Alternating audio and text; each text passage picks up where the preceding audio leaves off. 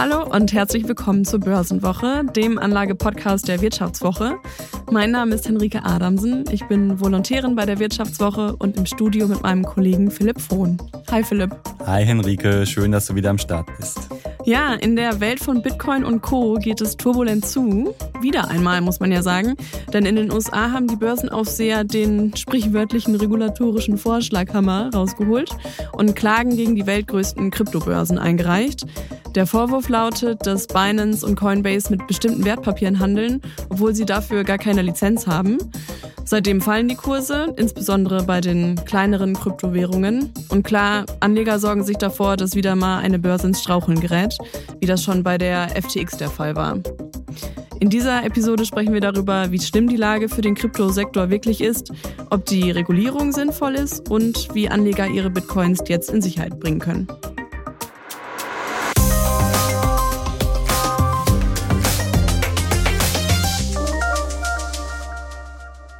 Philipp, du hast dich im Podcast ja schon mal als Krypto-Anleger geoutet.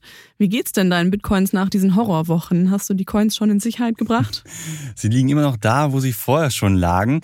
Äh, ja, ihnen geht's halt so mittelmäßig. Ich habe mich ja im April noch gefreut, dass es mal endlich wieder aufwärts ging. Jetzt gerade ging es wieder so ein bisschen runter. Aber naja, der Glaube, der stirbt zuletzt, würde ich sagen, oder? Und zumindest dein, dein Vertrauen scheint ungebrochen zu sein. In den USA geht die Börsenaufsicht nun streng gegen Kryptobörsen vor. Ich zitiere mal. Die Öffentlichkeit sollte sich davor hüten, ihr hart verdientes Geld bei oder auf diesen rechtswidrigen Plattformen anzulegen. Das hat der SEC-Chef Gary Gensler gesagt. Worum geht es da konkret? Ja, das sind ja schon ziemlich harte Worte, die der gute Herr Gensler da mal gewählt hat. Also das kennen wir aus Deutschland ja nicht so, dass sich ein äh, einer, jemand aus der Börsenaufsicht so detailliert und so drastisch halt äußert. Und ja, worum geht's in den Klagen? Im Prinzip wird jetzt Binance und Coinbase, das sind ja die beiden größten Kryptobörsen der Welt, vorgeworfen, dass sie ohne notwendige Lizenz bestimmte Kryptowährungen halt zum Handel anbieten. Die SEC, die Börsenaufsicht, die sagt nämlich, okay, diese Kryptowährungen, das sind eigentlich Wertpapiere und dementsprechend gehören sie halt von uns lizenziert vor und das ist halt nicht passiert. Ja, und das Ganze ist natürlich ganz schön dramatisch für die Börsen. Das sind jetzt auch nicht irgendwelche Krypto-Bumsbuden, sondern ja wirklich die zwei größten der Welt. Und ja, da wird jetzt schon ein Teil des Geschäftsmodells äh, entzogen quasi. Also die haben da auch einen ganz schönen Ruf zu verlieren. Das ist ja die, die eine Hälfte der Vorwürfe. Bei Binance sieht es ja noch ein bisschen anders aus. Da gehen die Vorwürfe ja noch ein bisschen weiter, oder? Genau, also wie gesagt, bei beiden Coinbase und Binance geht es halt um diese ganze Wertpapiergeschichte. Äh, da geht's vorderrangig halt um kleinere Kryptowährungen wie äh, von Solana oder Cardano, nicht um den Bitcoin. Äh, bei Binance, da sieht die ganze Sache noch etwas haariger aus. Also da wird ja, werden ja wirklich drastische Vorwürfe gemacht. Also da spricht die SEC von einem Netz der Täuschung und sagt, äh, dass Binance Börsenumsätze manipulieren würde, Kunden täuscht. Und ja, das ist natürlich ein ziemlich drastischer Vorwurf, der da gemacht wird. Und die Klage, die richtet sich ja nicht nur gegen Binance, sondern auch in dem Fall gegen den Börsengründer von Binance, äh, Changpeng Zhao. Also da ist durchaus mal wieder Bewegung drin in der Kryptowelt. Ja, ich meine, das ist bestimmt wie eine Bombe eingeschlagen. Was ist denn seitdem passiert? Viel. also du hast ja gerade schon gefragt, ja, wie geht's deinen Bitcoins? Den geht's im Vergleich zu anderen Coins gar nicht so schlecht, wenn man ehrlich ist. Also die, da ging es im Kurs nicht so weit runter. Klar, auch der Bitcoin reagiert halt auf diese Unsicherheit, die gerade wieder herrscht. Aber wirklich dramatisch runter ging es letztlich halt bei ja, kleineren Kryptowährungen, die wir gerade ja schon genannt hatten, Solana, Cardano, auch Polygon. Äh, warum? Weil sie halt auf dieser Abschussliste der SEC stehen. Also sie sind jetzt wirklich halt gefährdet. Und ja, das ist halt zum einen passiert. Es ging halt bei diesen Coins um ja bis zu 30 Prozent erstmal runter.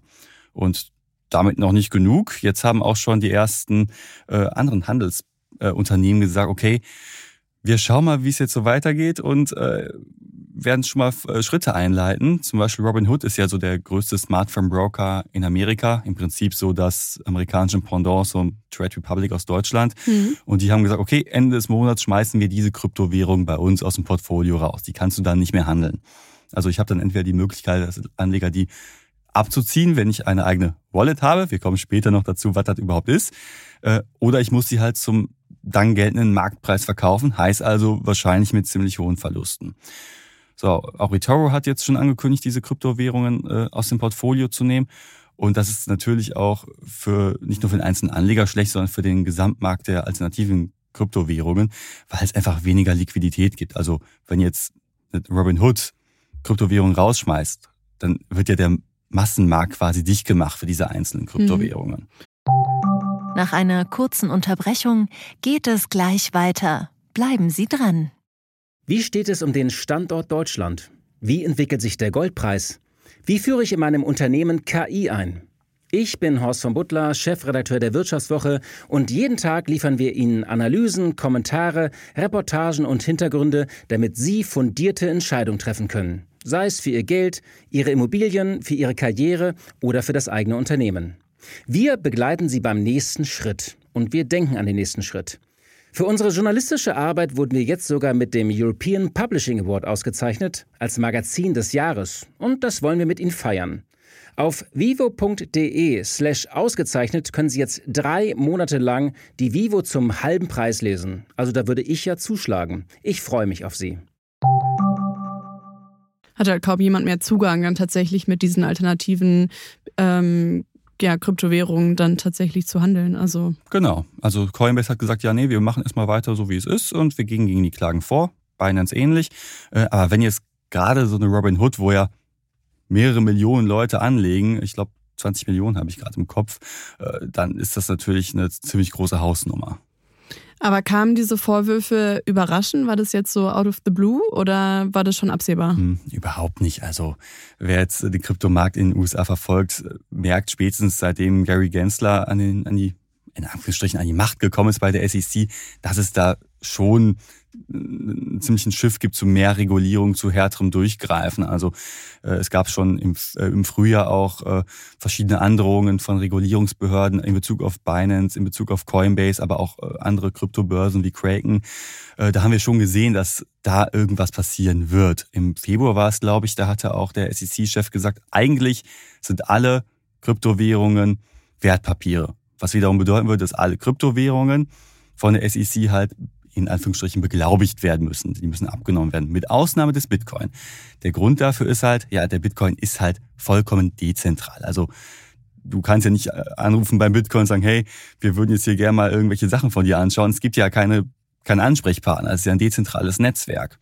So, und hinter vielen anderen Kryptoprojekten, wie für, zum Beispiel bei Cardano, Solana, da steckt ja immer eine Foundation hinter.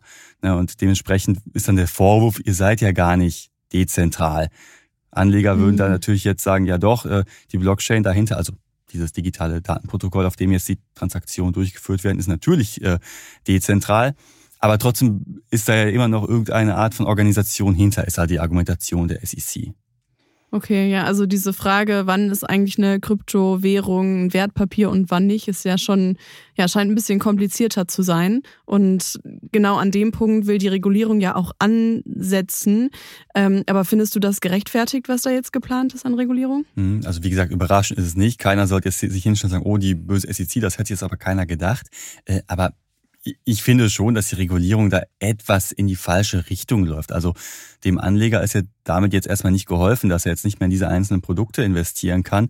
Äh, vielleicht hätte man eher diese ganze Wildwest-Thematik, die ja immer noch am Kryptomarkt herrscht. Also es ist ja noch kaum reguliert. In Europa haben wir zwar jetzt, äh, da kommt jetzt so langsam eine Regulierung, in Amerika ist man da ein bisschen weiter hinterher.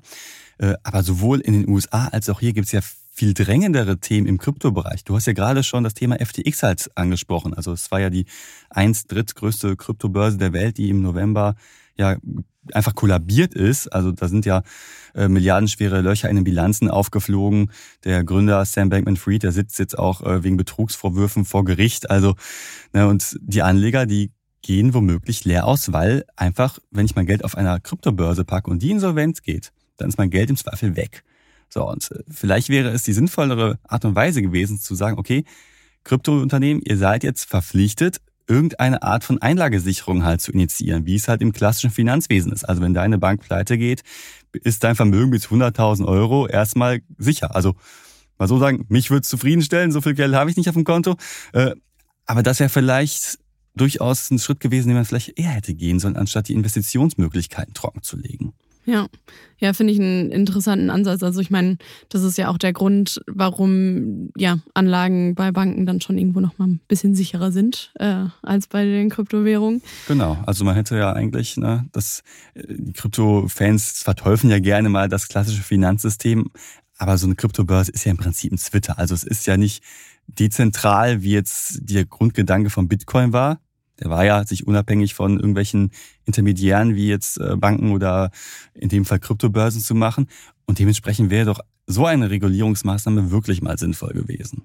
Ja, die Börsen selber wehren sich ja, wie du sagst, gegen die Regulierung und nennen dann häufig das Argument, dass das auch den Wettbewerb gefährden würde. Findest du das Argument überzeugend? Mhm. Ja, natürlich. Also aus deren Sicht, ich meine, das ist ja immer so diese, dieses typische Argument, das wird ja auch in Deutschland vorgebracht, wenn man irgendwelche Reichen besteuern möchte, ja, aber dann gehen die ins Ausland. Äh, aber faktisch ist es ja halt so. Wir sehen, dass wir jetzt in Europa eine, eine Kryptoregulierung haben, auf die sich Unternehmen irgendwie verlassen können. Äh, wir sehen, dass auch Hongkong zum Beispiel um Kryptounternehmen buhlt. Und wenn jetzt Amerika immer Forscher gegen Kryptounternehmen vorgeht, dann klar wird das deren äh, Wettbewerbsfähigkeit durchaus beeinflussen. Hm. Und wenn wir jetzt nochmal ganz konkret auf den Fall schauen und auf Coinbase, mhm. wie glaubst du, wie geht's da jetzt weiter? Mhm. Ja, Coinbase ist ja vor allem interessant, weil es ja auch eine, ein, ein öffentlich gelistetes Unternehmen ist. Also ich kann ja die Coinbase-Aktie an der Börse handeln. Die sind ja im April 2021 an die Nasdaq gegangen, an die Technologiebörse in New York. Ja, und natürlich ist der Aktienkurs nach dieser Klage auch erstmal gecrashed. Da ging es ja sofort 20 Prozent runter. Ist für Coinbase natürlich maximal schlecht, weil es schon vorher krass runterging. Also seit äh, Erstnotiz liegen wir da über 80 Prozent im Minus. Also das ist ordentlich. Das ist sehr ordentlich und also daran sieht man schon mal, dass das Vertrauen in Coinbase angeknackst ist, aber auch am Anleihekurs. Also Coinbase hat ja auch Anleihen begeben. Also du könntest jetzt hingehen und sagen, okay, Coinbase, ich möchte jetzt ein bisschen Geld leihen und dafür gibst du mir Zinsen. Äh, unter anderem hat eine zehnjährige Anleihe, da gab es dann irgendwie 3,625 Prozent Zinsen. Damals war das geil. Heute kriegst du das auch schon bei solideren Unternehmen oder teilweise auch bei Staaten wie in den USA. Also warum willst du dann bei Coinbase investieren? Äh, ja, die Wahrscheinlichkeit, dass jetzt äh, die USA pleite gehen, ist ja, gerade wo jetzt der Schuldenstreit ja belegt ist, äh, durchaus niedriger, als dass eine Kryptobörse wie Coinbase pleite geht. Und das sieht man auch an dem Kurs. Also der Anleihekurs, der ist auf 50 Prozent abgerauscht. Heißt also im Umkehrschluss, du zahlst 50 Cent und kriegst dafür hinterher einen Euro zurück an sich geil. Dafür muss aber das Unternehmen halt auch noch in ja, sieben, acht Jahren existieren. Ja, und äh, man sieht auch an den Umsätzen, dass da äh, ganz schön was eingebrochen ist. Genau, also äh, die letzten Zahlen, die uns vorliegen, sind ja aus äh, Quartal 4 von 2022. Die neuen Zahlen, die werden jetzt äh, erst veröffentlicht, nachdem wir hier zu Ende gesprochen haben. Dementsprechend können wir dazu nichts sagen, gerade an der Stelle. Äh, aber im letzten Quartal war es halt so, dass die eine halbe Milliarde Dollar Verlust gemacht hatten. Und ja, ist ja auch klar, weil in der letzten Zeit sah es für Krypto halt nicht so geil aus und Coinbase verdient halt nur Geld, wenn auch gehandelt wird. Ne? Und das ist halt erstmal nicht passiert. Ja, und da ähm, ist es eben auch interessant, dass sie ja besonders viel Geld mit eben diesem Staking verdienen, was ja dann von der USA, von der amerikanischen äh, Börsenaufsicht dann jetzt verfolgt wird. Genau, also die kassieren beim Staking so eine Provision von 35 Prozent. Das ist ja schon ordentlich, ist ja schlimmer als das, was Lieferando abknüpft von, von den Restaurants. Äh, und wenn das jetzt wegfällt, dann fallen da schon einige Millionen, so beim letzten Geschäftsbericht so 35 Millionen weg. Uiuiui. ja, denkt sich Coinbase wahrscheinlich gerade auch. Ja. Okay, aber angenommen, ich habe jetzt meine Coins äh, rumliegen und habe das jetzt alles verfolgt. Wohin damit? Also, welche Alternativen mhm. habe ich? Ja, also wenn ich sage, die ganze Nummer ist mir jetzt zu unsicher, habe ich Alternativen? Ich meine, klar, man muss sagen, ja, die eine Binance, eine Coinbase, die müssten jetzt nicht morgen oder so insolvent gehen, aber trotzdem kann man sich ja nach den ganzen Ereignissen halt die Frage stellen, ja, was mache ich denn damit? Und ja, da brauche ich zuerst, wir haben es ja gerade schon angesprochen, eine Wallet. Also das ist ja so diese digitale Brieftasche, in der ich quasi meine Kryptowährungen mit rumschleppe. Und das Gute da ist, die Zugangsdaten, die liegen dann wirklich nur bei mir und nicht, wie es halt im Fall einer Coinbase oder einer Binance ist, bei einem Dritten. Okay. Und ähm, da gibt's ja auch Unterschiede, was die Sicherheit angeht. Also äh, ein Begriff ist ja die Hot Wallet. Kannst du das nochmal erklären? Mhm. Genau, eine Hot Wallet ist äh, eine Wallet, die quasi immer mit dem Internet verbunden ist. Also meine Coins, die sind dann halt online gespeichert. Der Vorteil ist natürlich, ich kann darauf schnell zugreifen über eine App oder es gibt auch so Browser-Erweiterungen, zum Beispiel von Metamask heißt ein Anbieter. Oder, jetzt sind wir wieder dabei, das mag vielleicht äh, irgendwie ironisch klingen, Coinbase. Aber der Unterschied ist halt, wenn ich eine eigene Wallet habe bei Coinbase, äh, dann liegt das Geld nicht direkt bei Coinbase selbst, sondern ich könnte auch quasi meine Kryptowährung von dort auf eine andere Wallet transferieren. Heißt also, wenn jetzt Coinbase pleite geht, hat das mit meiner Coinbase Wallet erstmal nichts zu tun. Die Kryptowährungen, die sind weiter da und ich kann sie dann einfach bei einem anderen Anbieter quasi äh, wiederherstellen. Ja, das heißt so, in, in der Wallet sind meine Coins dann ein Stück weit mobil. Äh, genau, richtig, richtig. Und ist anders, als wenn du jetzt bei einer Trade Republic oder bei einem Scalable halt bist. Äh, da kannst du ja auch mittlerweile Kryptowährungen kaufen, äh, aber die kriegst du da nicht weg. Wenn du die loswerden willst, dann musst du sie wirklich verkaufen. Okay. Das ist, glaube ich, dann nochmal ein wichtiger Unterschied. Genau. Ähm, und im Gegensatz zur Hot Wallet gibt es eben auch noch die Cold Wallet. Und da äh, ist der Sicherheitsstandard nochmal ein bisschen höher, richtig? Genau. Also, wie ja gerade schon gesagt, eine Hot Wallet ist ja immer mit dem Internet verbunden. Ist geil, weil schnell, für den schnellen Handel ist das äh, ziemlich praktisch. Äh, Problem ist aber, ja, du hast halt die Gefahr, gehackt werden zu können, weil du halt ständig mit dem Internet verbunden bist. Und das Problem, das lösen halt sogenannte Cold Wallets. Und da liegen die Zugangsdaten dann auf einem externen Medium, wie zum Beispiel tatsächlich echt ein Stück Papier. Das ist eine Paper Wallet, so nennt man das.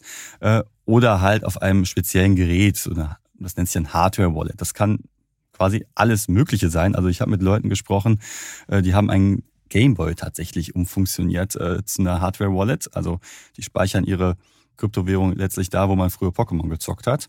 Es gibt alles tatsächlich. Witzig. Genau. Äh, aber viele nutzen auch so klassischere Anbieter wie von Ledger zum Beispiel heißt äh, der Gerätehersteller. Die sehen im Prinzip aus wie so ein USB-Stick. Äh, den steckst du auch in deinen Computer rein, nur dass da halt noch so ein Display halt drauf ist.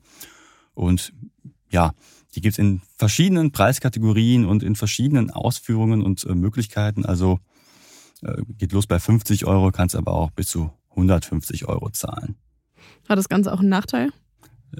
Natürlich, äh, die sind halt nicht mit allen kompatibel. Mhm. Ne? Also mit allen Kryptowährungen. Bei Ledger zum Beispiel kannst du mit, äh, ich glaube, um die 5000 Kryptowährungen dafür nutzen. Äh, andere Anbieter wie von Trezor zum Beispiel, da liegt die Grenze bei 1200. Aber mal so sagen, es gibt 20.000 Kryptowährungen. Ich glaube nicht, dass man alle davon haben muss. Und wenn man jetzt der normale Kryptoanleger ist, der eher nur auf Bitcoin, Ethereum, vielleicht noch auf keine Ahnung, eine Solana geht, die du jetzt nirgendwo mehr handeln kannst bald, dann ist es relativ egal. Da geht es dann wirklich eher um sehr, sehr spezielle Produkte. Nach einer kurzen Unterbrechung geht es gleich weiter. Bleiben Sie dran. Riskiere ich zu viel? Ist das die richtige Entscheidung? Bin ich zu spät dran? Machen Sie Clarity AI zur Grundlage Ihrer Anlagenentscheidungen. Verwalten Sie Ihr Portfolio für nachhaltiges Wachstum unter Einhaltung von EU-Taxonomie, Offenlegungsverordnung oder BVI-Kriterien mit der ultimativen Mischung aus leistungsstarker KI und Branchen-Know-how. Reduzieren Sie Risiken und erreichen Sie Ihre Ziele auf der Grundlage von transparenten Fakten, nicht von Meinungen. Clarity AI mit Technologie zu besseren menschlichen Entscheidungen. Besuchen Sie clarity.ai und starten Sie noch heute. Nur die Zugangsdaten darf man am Ende da nicht verlieren, oder? genau, also ist wie bei der Hot Wallet. Du kannst deine Wallet, auch wenn du deinen Stick verlierst, wenn er kaputt geht, geklaut wird, kannst du wieder herstellen, aber die Zugangsdaten brauchst du halt. Und wenn du die nicht mehr hast, dann hast du aber ein Problem, weil dann kommst du einfach nicht mehr an deine Coins. Gibt keinen Bankberater, den man dann anrufen kann, der einem da weiterhilft. Nee, da ist man tatsächlich auf sich gestellt. Äh, es gibt ja auch so diverse Geschichten von Leuten, die, ich habe sehr mit Leuten gesprochen, die sagen, okay, ich habe mir vor 100 Jahren für ein Apple und ein Ei ein paar Bitcoins oder so gekauft und dann die Zugangsdaten vergessen und mittlerweile hätten die einige Zehntausende da auf ihrer Wallet, aber kommen einfach nicht mehr ran. Das ist natürlich sehr ärgerlich. Ja, absolut. Und da ist dann auch natürlich die Frage, ähm, traue ich mir zu, meine Kryptowährung selbst zu verwahren? Also wenn ich ständig meinen Autoschlüssel verliere oder so, dann ist vielleicht das Risiko, dass eine Börse eventuell mal pleite geht, auch etwas geringer. Weil ich bin letztlich für mich komplett selbst verantwortlich und wenn ich die Zugangsdaten verliere, habe ich ganz schön viel Pech gehabt. Traust du dir das denn zu als Bitcoin oder als Cryptocurrency-Besitzer?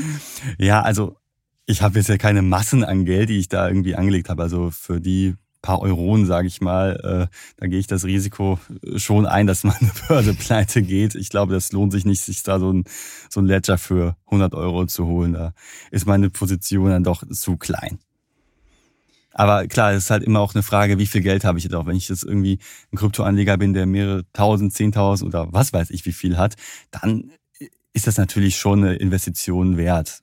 Aber wie gesagt, da muss ich wirklich aufpassen, Zugangsdaten wirklich aufheben, keine Ahnung, in einen Tresor verwahren oder sonst was und nicht einfach irgendwie auf dem Einkaufszettel eben drauf klatschen, sondern wirklich äh, das mit Strategie machen.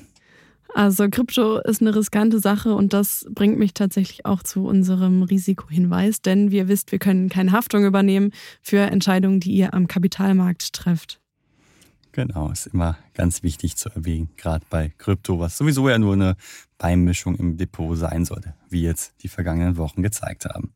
Und wenn euch das alles ein bisschen schnell ging und ihr nochmal nachlesen wollt, wie ihr am besten eure Coins aufbewahren könnt, dann erklärt euch Philipp das alles auch nochmal ganz genau im aktuellen Heftstück. Und den Link zum Artikel findet ihr in den Show Notes. Ja, danke für die Werbung und äh, noch ein anderer Werbeblock im Prinzip für uns. Wir würden natürlich auch gern wissen, wie euch die Börsenwoche hier so gefällt. Was können wir im Podcast besser machen? Was findet ihr besonders gut?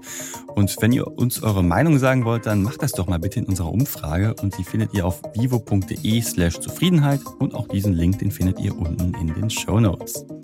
Und damit verabschieden wir uns für diese Woche und sagen bis zum nächsten Mal. Ja, danke, dass ihr dabei wart und Düsseldorf aus Düsseldorf.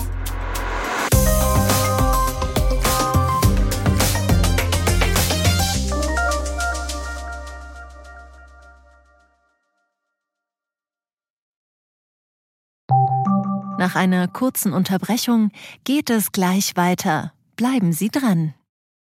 Sie leben Fairness, Kultur und Werte? Zeigen Sie Ihr Engagement als Arbeitgeber und werden Sie Teil der Fair Company Initiative. Mit der Fair Company Initiative zeichnet das Handelsblatt Unternehmen aus, die insbesondere Berufseinsteigern und Young Professionals ein faires, attraktives Arbeitsumfeld bieten. Zu den entscheidenden Werten gehören unter anderem das Engagement für Mitarbeitende, Diversity und Chancengleichheit, Nachhaltigkeit und gesellschaftliche Verantwortung. Erfahren Sie jetzt mehr unter faircompany.de.